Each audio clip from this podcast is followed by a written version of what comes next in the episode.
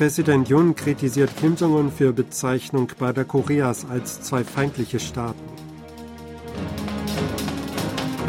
Nordkorea löst für Umgang mit Südkorea zuständige Behörden auf.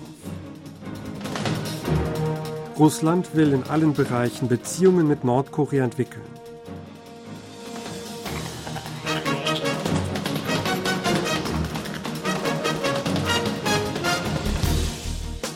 Präsident Yoon Song-yeol hat Nordkoreas Machthaber Kim Jong-un dafür kritisiert, die innerkoreanischen Beziehungen als solche zwischen zwei feindlichen Ländern bezeichnet zu haben. Das nordkoreanische Regime habe damit selber eingestanden, dass es sich gegen das Volk und die Geschichte stelle, sagte Jun heute in einer Kabinettssitzung. Damit äußerte sich Jun zum ersten Mal dazu, dass Kim in einer Plenarsitzung des Zentralkomitees der Arbeiterpartei Ende Dezember Süd- und Nordkorea als zwei feindliche Staaten im Kriegszustand bezeichnet hatte. Er hatte auch einen grundlegenden Richtungswechsel im Kurs gegenüber dem Süden erklärt. Angesichts der fortgesetzten Provokationen Nordkoreas zu Jahresanfang betonte Jun, wenn Nordkorea provoziere, werde Südkorea den Norden um ein Vielfaches bestrafen.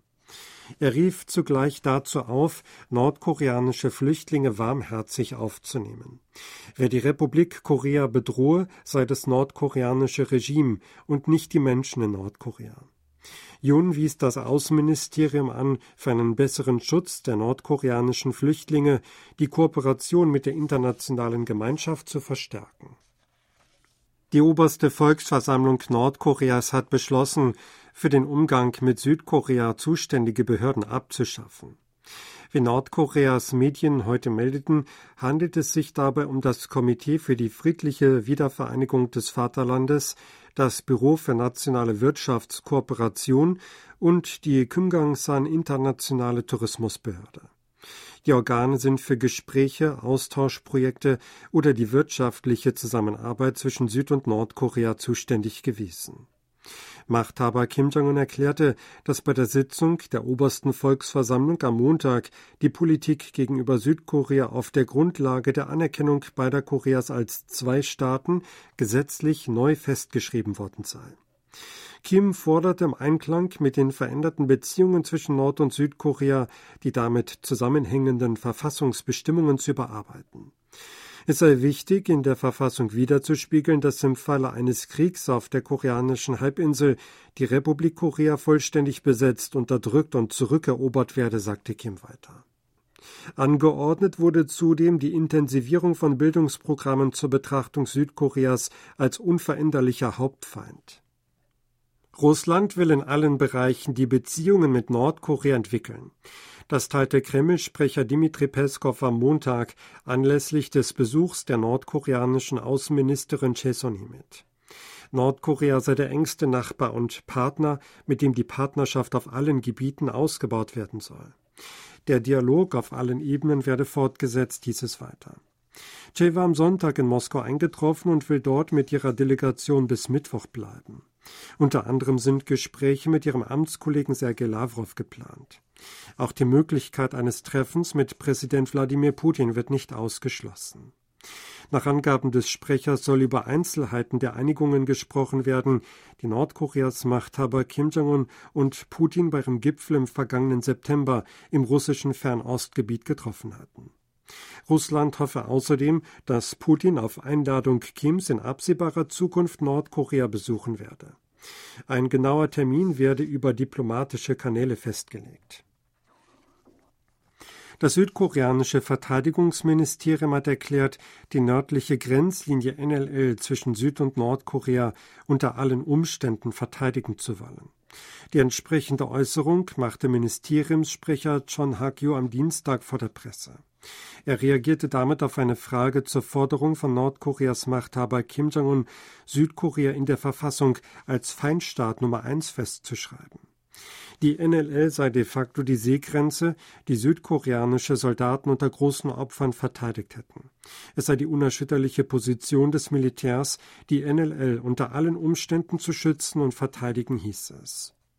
Nordkoreas Absicht, die Wiedervereinigung mit Gewalt zustande zu bringen, habe sich kein einziges Mal geändert. Das Land habe bisher immer wieder verschiedenartige Provokationen verübt.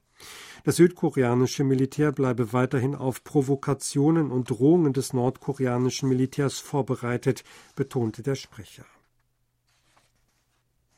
Südkorea und die USA haben beschlossen, frühzeitig über den ab 2026 gültigen Kostenbeitrag für die US-Truppen in Korea zu sprechen. Laut einer diplomatischen Quelle am Dienstag sind beide Länder übereingekommen, noch in diesem Jahr Verhandlungen über den Abschluss des zwölften Sonderabkommens über die Aufteilung der Verteidigungskosten SME aufzunehmen. Das Abkommen regelt die Höhe von Südkoreas Anteil an den Stationierungskosten der US-Truppen in Korea. Beide Länder hatten 2021 das elfte SME abgeschlossen, das für den Zeitraum 2020 bis 2025 gilt. Es gilt als ungewöhnlich, dass fast zwei Jahre vor dem Ablauf eines SME die Verhandlungen für das nächste Abkommen beginnen. Präsident Yoon Song-yeol hat die Ernennung von Cho Tae-young zum neuen Direktor des südkoreanischen Geheimdienstes NIS gebilligt. Dies teilte das südkoreanische Präsidialamt am Dienstag mit. Cho leitete in der Regierung Yoon das Nationale Sicherheitsbüro. Am selben Tag hatte der Parlamentarische Geheimdienstausschuss einen Anhörungsbericht zu Cho angenommen. Der Ausschuss habe seine Qualifikationen für den Posten, einschließlich seiner Auffassung vom Staat und seiner Arbeitsfähigkeit für ausreichend erachtet, erklärte der Regierungsabgeordnete Yu Sang-bom, Mitglied im Parlamentarischen Geheimdienstausschuss.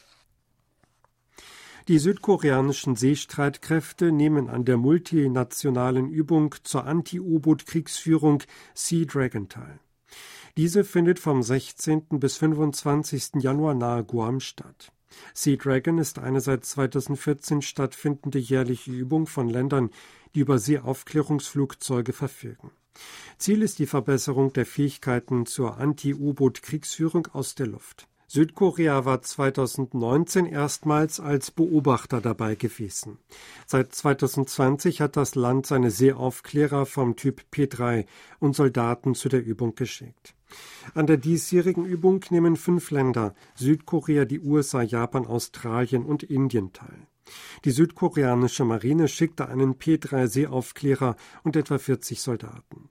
Die Teilnehmer würden insbesondere die Verfolgung von U-Booten intensiv trainieren und das Verfahren für Seeaufklärungseinsätze einüben. Dadurch wollten sie besser auf gemeinsame Einsätze gegen U-Boote aus der Luft vorbereitet sein, erklärte die Marine. Im Vorfeld der Parlamentswahlen im April spitzt sich die Auseinandersetzung zwischen Regierungspartei und Opposition über politische Reformen zu. Der Krisenchef der regierenden Partei Macht des Volks, Han Dong-hun, schlug am Dienstag vor, die Anzahl der Parlamentssitze von derzeit 300 auf 250 zu reduzieren. Han hatte zuvor am Sonntag die oppositionelle Minjo-Partei gefragt, ob sie den von ihm versprochenen Verzicht auf Immunität akzeptieren werde. Der Fraktionsführer der Minjo-Partei, Hong Ik-pyo, sagte, dass Hans Vorschlag eine Verfassungsänderung erfordere. Die Partei bereite eine Verfassungsreform vor.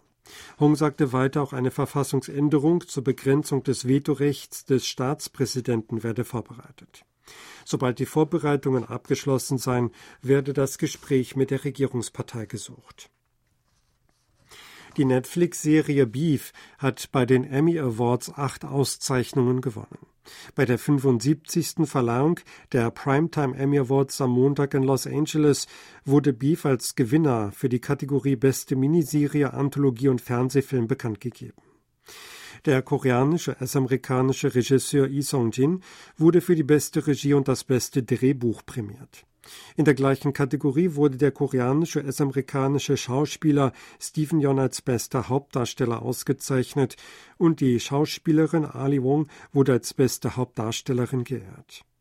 Von den elf nominierten Kategorien konnte die Gesellschaft Serie Beef bis auf drei Kategorien Nebendarsteller, Nebendarstellerin und Musik alle Preise gewinnen. Die Fernsehserie wurde von dem koreanisch-US-amerikanischen Autor und Regisseur Lee Song-jin inszeniert, produziert und geschrieben. Neben Stephen Yeun spielten mehrere weitere koreanischstämmige Schauspieler mit. Sie hörten aktuelle Meldungen aus Seoul, gesprochen von Sebastian Ratzer.